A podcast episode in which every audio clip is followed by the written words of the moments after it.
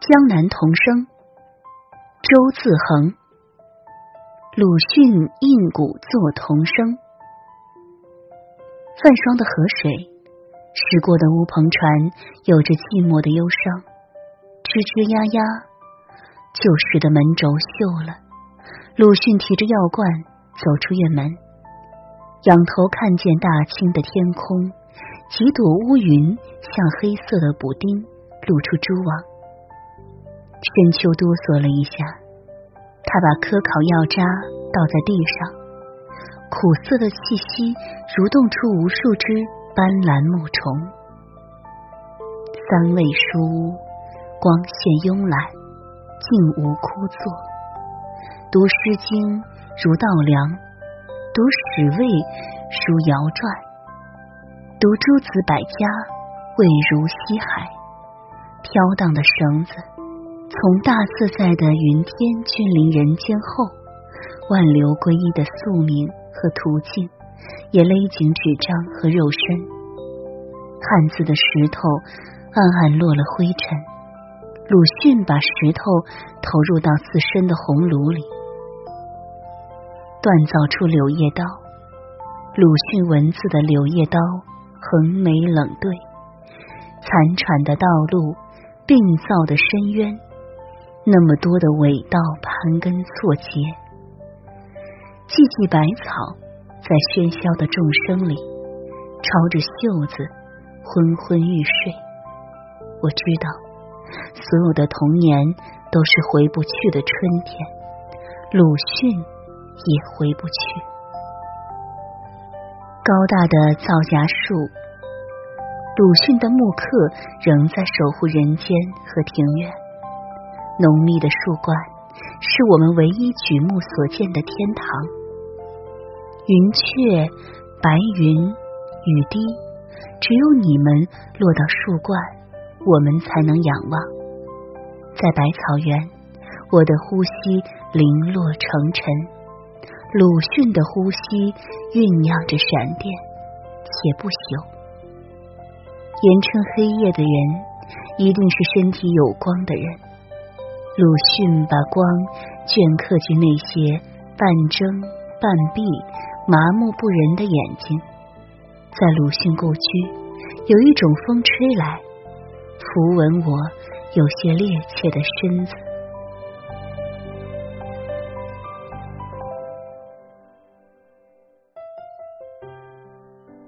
万水千山徐霞客，江南三月，万物有光。鸟鸣落到大地，绽出新芽。眺望远方的徐霞客，衣衫徐徐，如空蒙的帆影，倒映在如海的碧蓝天空。我从遥远的北方来，三百多年后，我仍是徐霞客的随从。空空的小船，静静的卧在深邃的时光里。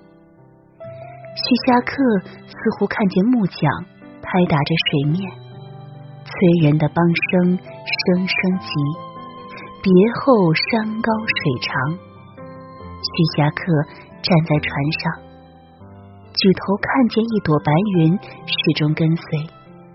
云卷云舒，似故乡的灯火，芦苇与蛙鸣，是游子携带的故乡炊烟。万古沉睡，山水鸿蒙。第一个闯入者与野草和阳光没什么两样，向大自然取经。徐霞客的双腿恍若木鱼，为流水启蒙，为群山命名。徐霞客当为开天辟地者。夜晚栖身破败的庙宇，星光为滴漏，山峰翻动大地的磁章。佛像无语，萤火遥远。此生只为一束光前行。一个人在孤绝深处与天地融为一体，近乎神。三十多年，日月惊天，双足欢极，他的钙质补充到了大地。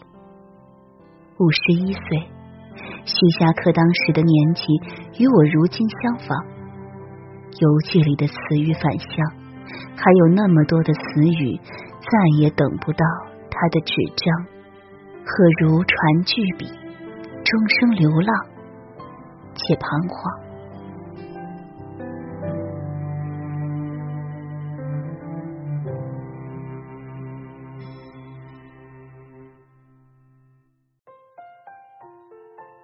巍峨耸峙，范仲淹。高谷的秋天，只身行走，新化县属正堂明镜高悬。此刻，一颗心与明镜互相擦拭。范仲淹正襟危坐，我的目光把他铸成铜像。再令五载，著瀚海晏，严肃励志，心学教化。构筑园林，简朴内宅的古意，像一阙宋词；一株梅花树的墨迹，苍劲挺拔，枝干凛冽。当年的范仲淹，把自己直留于此。那时也是深秋，大雨如注，县署的屋顶奔跑着千军万马。微弱的烛光越陷越深，范仲淹的眼眶里海水倒灌，闪电的枝头有多少架墙和果实成泥？有多少架色和果实成泥？有多少新鬼故鬼相见明？再也坐不住了，范仲淹披上蓑衣夺门而出，闪电下。一座山若隐若现，向着破败的瀚海晏挺进。暴虐的台风带领海潮暴乱，站在伤残的瀚海晏上，范仲淹把自己的身躯垒砌成石头，任由大潮雕刻。他的手臂向天空伸出，万钧雷霆，托住倾倒的日月。数万民工焊接成铜墙铁壁，瀚海晏，范公堤，延绵二百余里。西城稻花，东火煮盐，村庄缕缕炊烟缠绕。范仲淹躺下是瀚海晏的脊梁，站立是岳阳楼的胸襟。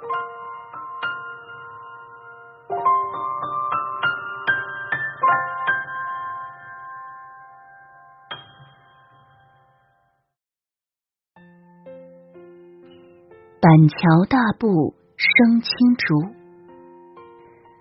郑板桥陵园是其生前自己选定的位置。陪同的当地前任村支书如是说，他还说，那时这里有五条河流交汇，他言辞里的五条河流已经在我眼里熠熠闪光。五条河流，五根手指归于手臂和心脏。河流之上，有舟楫风尘满面，疲惫回来；有小帆波涛里寻根，浪迹他乡。圆形水泥墓地被竹林环抱，阳光从竹间洒落下来，跳动着，像永生的竹叶和心脏。竹子挺拔，竹节是君子束腰，竹身宁静。是云翳边缘闪现的瓷器和朗月，一生堪比初尘的蓝竹石。柔弱的兰花在郑板桥手里化为剑戟，穿透朽木的王朝。我听到了那种穿透声，凛然而决绝，像浮土之上摇曳的笔锋，挺拔的竹子。烛星是百毒不侵的心魂，悲悯的石头直上云霄，像惨淡夜空里注视人间的星辰。弃官而去，扬州卖花，旷达的郑板桥仍行走在我们中间。